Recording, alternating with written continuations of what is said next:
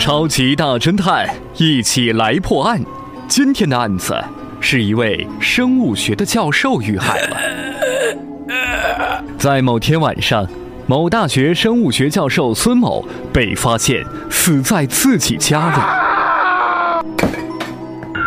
现场是在教授家的餐厅里，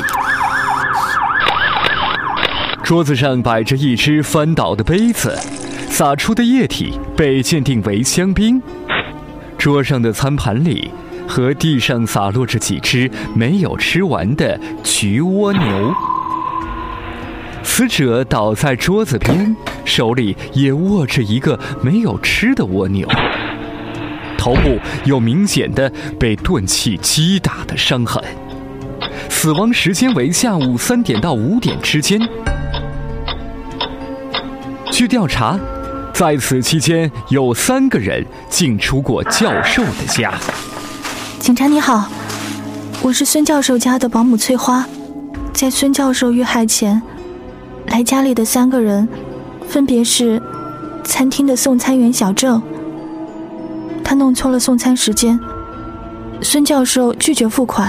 啊，对不起，孙教授，我虽然送餐晚了，但是也到了。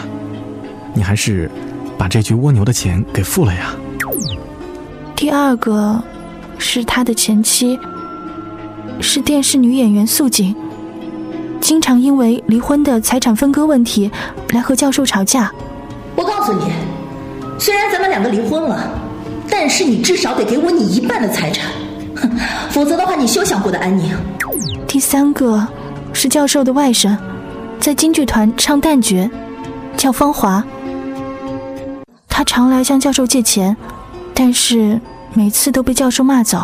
舅舅，我又来了。最近我手头有点紧，向你借点钱花花。你到底借不借？警察同志，我知道的就这么多了。根据保姆翠花提供的线索，您能判断出哪个才是凶手呢？